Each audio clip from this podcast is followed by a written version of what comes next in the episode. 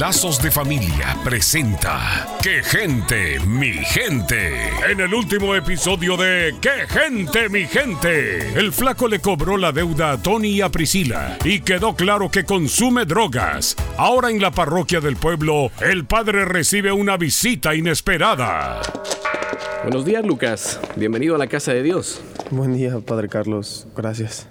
Te oigo angustiado. Eh, ¿Qué te trae por aquí tan temprano? Pues la verdad, es- no sé ni por dónde empezar. Es que tengo miedo y esto no se lo puedo decir a nadie. Pero, ¿por qué tienes miedo? Es un problema con mi tío. No quiero que nadie muera. ya no sé qué hacer. ¿Que alguien muera? ¿Pero de qué estás hablando? Mi tío Salvador se dedica al tráfico de mujeres. Lucas, escucha. Lo que acabas de decir es una acusación muy seria y muy peligrosa. ¿Realmente estás seguro? Sí, tiene a mi hermana secuestrada. Y si no hago lo que me pide, la va a subastar. Y si voy a la policía, nos mata a los dos. ¿Has pensado en mandar una carta anónima a las autoridades?